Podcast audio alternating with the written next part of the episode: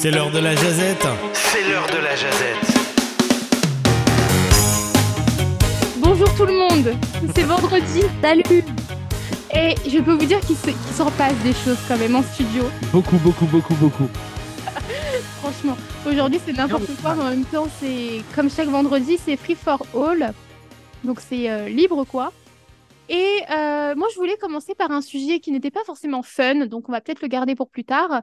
Ah. Mais on va commencer par. euh, On peut pas, on peut pas le mettre tout de suite comme ça, on finit sur une bonne note après. au lieu de- de- Oui, je suis dire des bonnes choses. Ouais, moi aussi, je valide ça. Écoute, moi à la base je voulais parler de, euh, de Depardieu. Ah, Ah. qui est Ah oui, problématique. C'est une bonne idée, Oui. ça. Alors, Radié de l'ordre du Québec. Oui. C'est fait? Oui, Oui, c'est fait. radié. Ça a été, euh, Ça ça a été fait été depuis. annoncé euh, mercredi. euh, voilà, fait. le Premier ministre québécois euh, a dit on ne le veut plus dans notre équipe.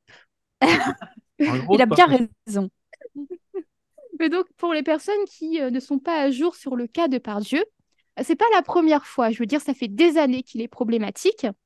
Quand c'est rendu qu'on te surnomme l'ogre, c'est. Voilà. C'est déjà Alors, mal parti. Moi, je savais pas. Après, je suis pas un grand fan de Depardieu et tout ce qui est euh, people, machin, tout ça, ça m'intéresse qu'à moitié là. Mais j'avais jamais entendu moi des- les, les histoires euh, du, du passé concernant Depardieu. Pour moi, alors quand on l'appelait l'ogre, c'était plus par rapport au fait, bah ok, c'est le type qui aime la bouffe, machin et tout. Tu vois, c'était plus dans ce sens-là. Je savais pas qu'il avait fait ces bêtises là.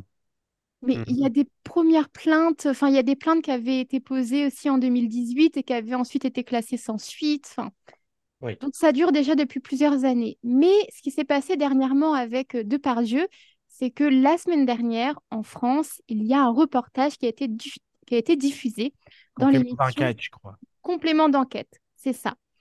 Et euh, le- l'émission, enfin le reportage s'appelait justement La chute de l'ogre. Je peux te dire qu'il a bien chuté hein, en, en une émission. Enfin, Il est tombé. il est bien tombé. Et dans ce reportage, on voyait notamment euh, des images qui avaient tour- été tournées en Corée du Nord. Donc déjà, qu'est-ce qu'ils faisaient en Corée du Déjà Nord? bizarre le contexte. Ouais, c'était vraiment étrange.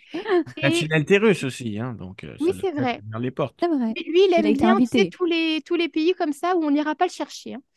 Mais Ah, ça, euh, ces, vi- ces- ces images-là en Corée du Nord ont été tournées en 2018 et n'avaient jamais été diffusées euh, jusqu'à présent, en fait. Et euh, dans ces images, on voit bah, des paroles obscènes de, de Pardieu. Dès qu'il y a une femme autour de lui, hein, il y a une Mhm. parole obscène. Oui, c'est ça, c'est maladif, quoi.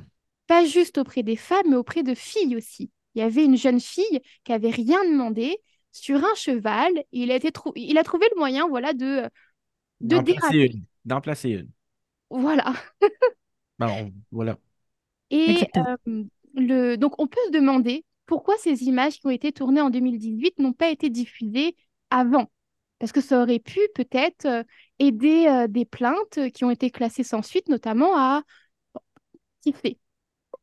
Et le journaliste et réalisateur donc de ce complément d'enquête, il s'appelle Damien Fleurette. Il a déclaré Ce sont des images qui sont restées sur l'étagère pendant un bout de temps jusqu'à ce que le site français Mediapart révèle le comportement de Gérard Depardieu avec plusieurs femmes et que plusieurs femmes l'accusent de violences sexuelles.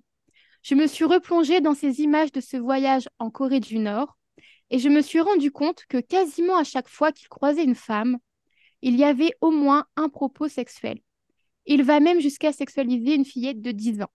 Donc on s'est rendu compte que c'était extrêmement problématique et que ces images ne pouvaient pas dormir sur une étagère. Et donc, en est venu le complément d'enquête.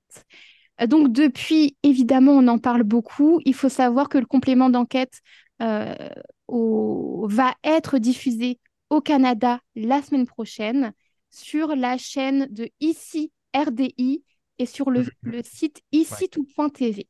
Oui. Ça sera Préparez-vous, ça fait froid dans le dos. Hein? Dans le cadre des grands reportages, puis euh, moi, je veux dire, quand il avait radié, euh, quand il avait été radié de l'Ordre du Québec, euh, il y avait une émission euh, qui s'appelle 2460. J'arrête pas de faire des pubs pour Radio-Can, mais peu importe, on fait pas de la télé. C'est vrai. Euh, mais euh, voilà, euh, 2460 en avait parlé, puis il avait juste parlé, il avait juste par- euh, mis un clip de Gérard Depardieu, puis c'était comme, si bon, ça n'a pas d'allure.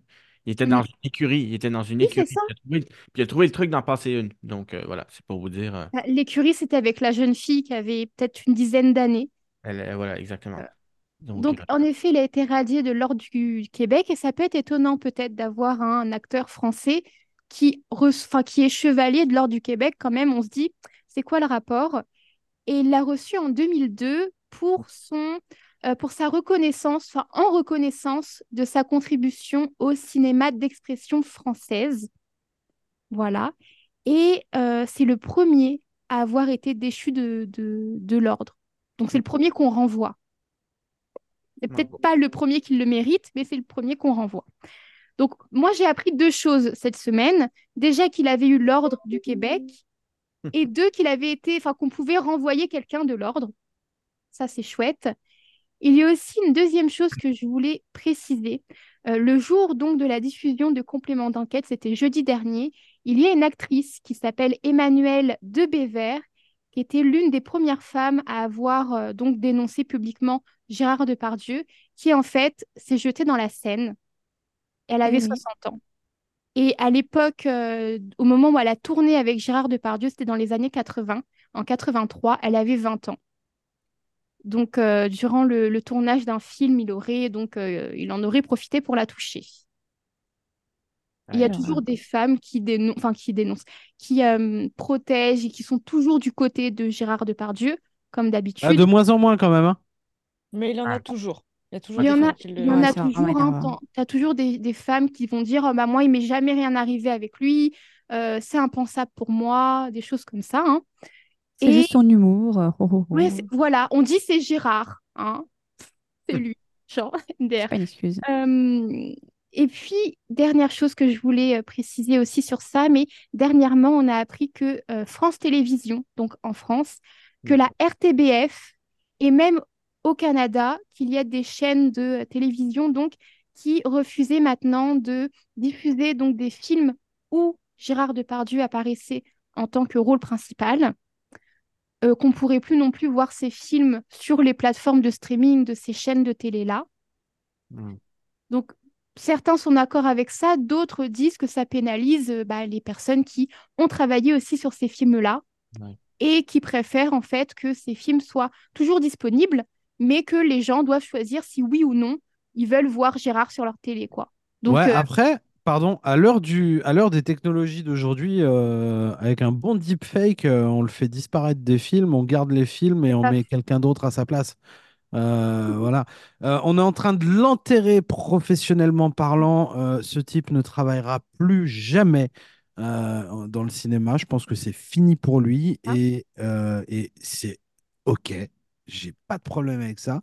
Euh, la question que je me pose, c'est euh, ju- judiciairement parlant, au niveau de la justice, il va se passer quelque chose ou pas? Bah, tu Alors- sais, cette année déjà, il y a euh, une 13, en- en- une quinzaine de femmes qui ont porté plainte. Donc euh, bah, là, il faut que ça bouge un peu, tu vois. Mais euh, je vais laisser Julia qui avait peut-être quelque chose à dire sur ça. Non, ce que je voulais rajouter, c'est que, en fait, c'est quand même quelqu'un de maintenant assez âgé. Il a 75 ans à peu près, je crois. Euh, donc, certes, sa carrière euh, au cinéma, elle est peut-être terminée, mais Bah, les- et enterrée. Mais en fait, c'est surtout la carrière d'autres personnes qui a été euh, enterrée aussi avant, parce que certaines femmes qui ont subi ces attouchements sexuels bah, n'ont pas forcément envie de... ou ont un traumatisme qui fait qu'elles ont du Mm. mal à, à repostuler à des castings et donc à se sentir en sécurité sur un plateau ou avec une équipe de tournage. Et, et lui, je pense qu'il s'en fiche en fait de sa carrière. Ouais. Et ça, c'est ça que je trouve dramatique, c'est que il va continuer à avoir une vie, euh, on va le laisser un peu tranquille parce que côté de la justice, bah, ça fait euh, depuis 2018 ou 2019 qu'il est sous les feux des projecteurs et rien ne s'est jamais passé. Euh, c'est un peu comme ces euh, histoires d'évasion fiscale, etc. Donc, je sais pas où ça va aller, mais lui, j'ai l'impression qu'il n'a pas l'air de finalement trop s'en faire par rapport à cette situation. Ouais, ouais. Alors, Mm. j'ai vu euh, dans un article qu'il se serait, entre guillemets, réfugié en Belgique. Enfin, Oui. Ah. si, si dans quelques semaines ou quelques mois, il se réfugie en Russie, je serais même pas étonnée, quoi. Ah bah il a le passeport, qu'il donc il peut était y en aller. Russie. Je croyais qu'il y était encore en Russie, là. Ok. Bah, Il y a même la, je- il y a même la nationalité des Émirats Arabes Unis euh, depuis 2022. Donc, euh, il paraît Il est dans tous les bons. Dans les après, où que ce soit, Il est où qu'il soit, là, c'est il faut, c'est derrière les barreaux qu'il faut le mettre. euh. Ouais. Moi, ben, OK. Je pense que en fin de compte, c'est au public de décider, prendre les Non, décisions. c'est à la justice de décider, là, surtout. Oui, oui, je sais, mais je parle, je parle de, de réécouter ces films sur les plateformes. Je veux dire, c'est au public de décider. Si ça marche pas, ça marche Ouais. pas, puis c'est le public qui parle. Prendre des décisions pour le public, c'est quelque chose qui m'énerve. Euh, en dehors de ça, moi, je veux dire, j'adore le film euh, euh, Cyrano de Bergerac. C'est un de mes, Ah ouais. C'est un de mes films français préférés. Puis là, ben, je me demande euh, c'était quoi à ce moment-là, mais c'est encore une fois ça. Je veux dire, euh, quand on parle du rattrapage et tout, euh, je veux dire, c'est ça. Faut laisser la, faut laisser la parole au public. Vive le deepfake. je comprends aussi, mais tu sais, je, je comprends, je comprends qu'on, je comprends qu'on veut mettre les gens à l'abri de ça, mais je pense qu'en même temps, euh, c'est pas, c'est pas une forme d'éducation non plus, là. Puis ça, c'est un- c'est une conversation qui peut s'appliquer à plein d'autres euh, types d'art, là, plein d'autres, euh, plein d'autres euh, contextes aussi, Ouais, là. ouais. Mais voilà. Et tu vois, dans le cinéma, par exemple, t'avais... enlève euh, pas à la gravité de ce qu'il a fait non plus. Je, je tiens à le spécifier, mais voilà. mm. Mhm. Mais vous êtes nombreux là à dire que euh, de toute façon sa carrière allait terminer, euh, ce genre de choses. Bah, Polanski, j'espère bien, ouais. il avait fait un film, il a, il a même été récompensé pour euh, ce film-là et il avait été accusé justement d'agression, de viol, je crois, Polanski. Et pourtant pour lui ça avait, euh, ça roulait quoi, sa carrière roulait. Donc euh, Bah, il y a plein de mecs comme ça, hein, des politiques, des artistes, machin, euh, qui sont des violeurs ou même des pédophiles, puis ça passe. hein. Mm, Enfin, en vrai, c'est ça, hein, la vie. hein. Euh, sur- En France, en tout cas, euh, ça passe. mais grave. Bon, en tout cas, je voulais parler de ce sujet-là. C'est bien pour commencer, je trouve. Non, mais t'as raison. Euh, bah, je vais vous laisser peut-être euh, vous avec vos sujets. Qui veut prendre la main? Euh, je peux y aller. Moi, j'avais. Ben, OK, c'est Julia, on, on fera notre truc commun après, là. Moi, c'est juste, ben, je suis, en- je suis officiellement en mode défaite. Je dis pas que je le suis pas avant, c'est juste que euh, je veux pas euh, irriter les gens que ça peut euh, tomber sur les nerfs un peu. Donc, moi, euh, comme à chaque année, euh, je m'en vais sur euh, Google et euh, son, euh, son site sur les traces du Père Noël pour euh, les, les fêtes de fin d'année et tout. Il y a des trucs assez sympas, c'est cool euh, durant le mois de décembre et euh, voilà. Euh, juste aller si ça vous intéresse de, de jouer à des jeux des fois euh, de- de- sur le thème de Noël et tout, euh, assez sympa. Euh, Google Santa Tracker. C'est tout. Ok. Julia? Euh, je vais juste revenir sur ton sujet à toi, euh, Mélodie, un sujet ô combien important. Et juste pour apporter la petite précision sur Polanski, Mm. c'était en 2020 quand euh, le, il avait eu le César de la meilleure réalisation et euh, l'actrice française euh, Ouais. Adèle Haenel avait quitté en fait Oui. euh, la salle Playel, la salle Playel en, en s'écriant La Honte. Et donc c'était Ouais. un gros gros moment. Et donc voilà, je voulais juste préciser ça pour Et ceux qui n'avaient pas la, scè- la Ouais. scène en tête. Euh, et donc, on revient sur le grand débat euh, qui, qui agite un peu ce, euh, l'industrie, c'est faut-il dissocier l'homme de l'artiste?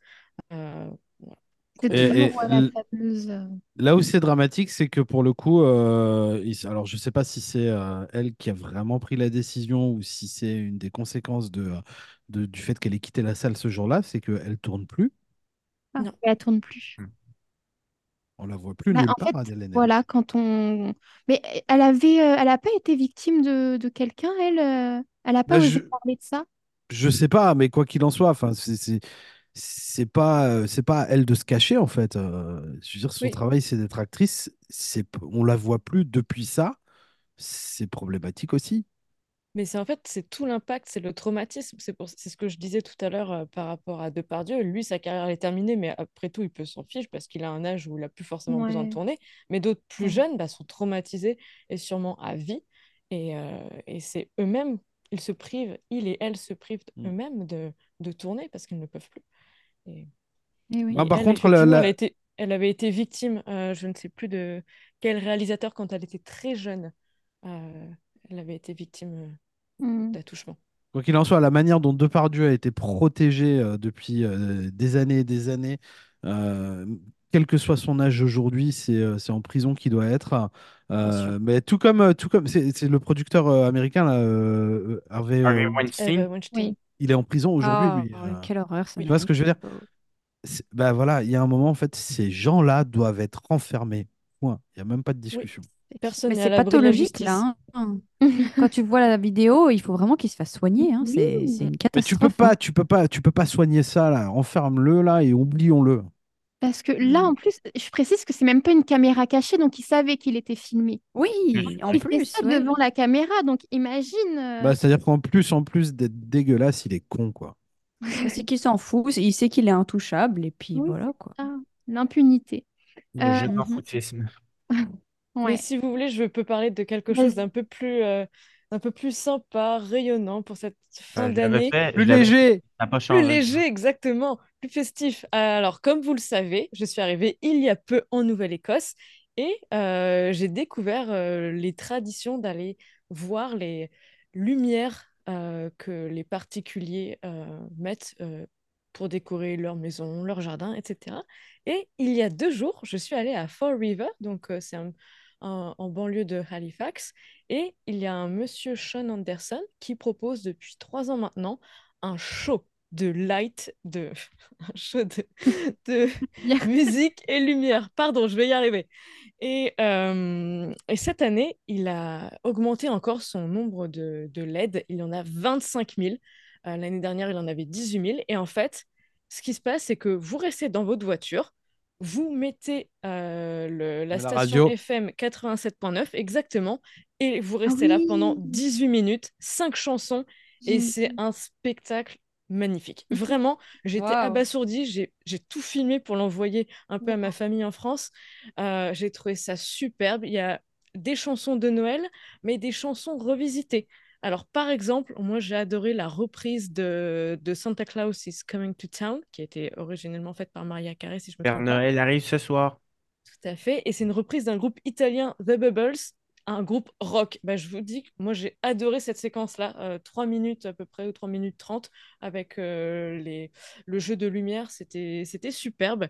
Et donc, je me suis entretenue avec euh, ce monsieur Sean Anderson, euh, qui en fait fait ça tout seul. Et il a, il s'est préparé depuis le, le mois d'avril pour, pour acheter tout l'équipement, mettre un peu en place. Il a l'aide, il est volontaire euh, euh, chez- euh, en caserne de pompiers euh, pour la région de, de Halifax. Il a eu l'aide de, de ses collègues pour euh, mettre euh, tout en place pendant un jour ou deux avant la première représentation. Mais c'est vraiment lui mm, qui fait ça tout seul.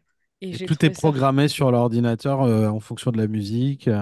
Ouais, absolument. Et le, le spectacle est disponible tous les jours jusqu'au 7 janvier au soir, dimanche 7, de 5h30 à 22h. On peut rappeler Et- c'est où là pour les gens qui sont du côté d'Halifax? À Fall River. Voilà. Et il a un website, euh, site internet, voyons. site internet. Mais tu vois, c'est ça, c'est que comme je côtoie beaucoup d'anglo-saxons, euh, euh, des fois, mes, mes mots français Résiste, résiste. mélange. plus- Mais dis donc, T'es arrivé il y a pas longtemps en Nouvelle-Écosse et tu, dé- tu perds déjà ton français. Ouais, alors que Mélodie, ça va c'est faire un an qu'elle est là, a toujours pas attrapé l'anglais. Alors, le site web. penser à de France Gall, c'est terrible. Attendez, je vais donner le site web pour ceux qui nous écoutent, celles et ceux qui nous écoutent, c'est theandersonslightshow.com.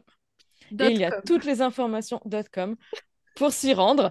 Euh, donc, euh, c'est à Fall River. Et en plus, ça vaut le coup d'aller se balader un petit peu dans le quartier parce que d'autres belles maisons sont, euh, sont, sont là. Et vous pouvez aller admirer un petit peu tout ce que chacun et chacune a mis en place. Et alors, je moi, je sais découvre vraiment. Je sais qu'au Nouveau-Brunswick aussi, il y, a- il y a des gens qui font ça. Euh, dans la région de Saint-Jean, il y a un type qui fait ça en- à Quispam 6, euh, même système avec euh, un petit émetteur radio dans le garage euh, et il diffuse pour les voitures qui passent devant chez lui. Euh, il y en a un autre qui fait ça aussi à, Moncton. Euh, j'ai pas les adresses en tête, il faudra chercher, mais ils, font ça tous les ans et, euh, et c'est effectivement c'est super sympa à faire. en famille, là, vous allez faire une petite balade en voiture, vous restez un quart d'heure devant le, le petit spectacle, là, puis après, vous laissez la place à d'autres. Je sais qu'à Moncton, par exemple, le type qui fait ça, c'est organisé même avec ses voisins pour mettre un- en place un sens de circulation dans la rue, parce qu'il y avait tellement de monde qui venait qu'il y a des moments, tu avais des gens qui arrivaient d'un côté, qui arrivaient de l'autre, on se retrouvait avec une rue bloquée. Et en fait, tout le voisinage s'est organisé pour supporter la- l'action de ce type en, en mettant en place un sens de circulation de manière à ce que ça reste fluide tout le temps. Par contre, ce qu'on peut voir aussi, c'est que les voisins de ces gens-là, en général, ils se fatiguent pas à décorer. Bah oui. Oui. C'est beau quand on se met ensemble. hein.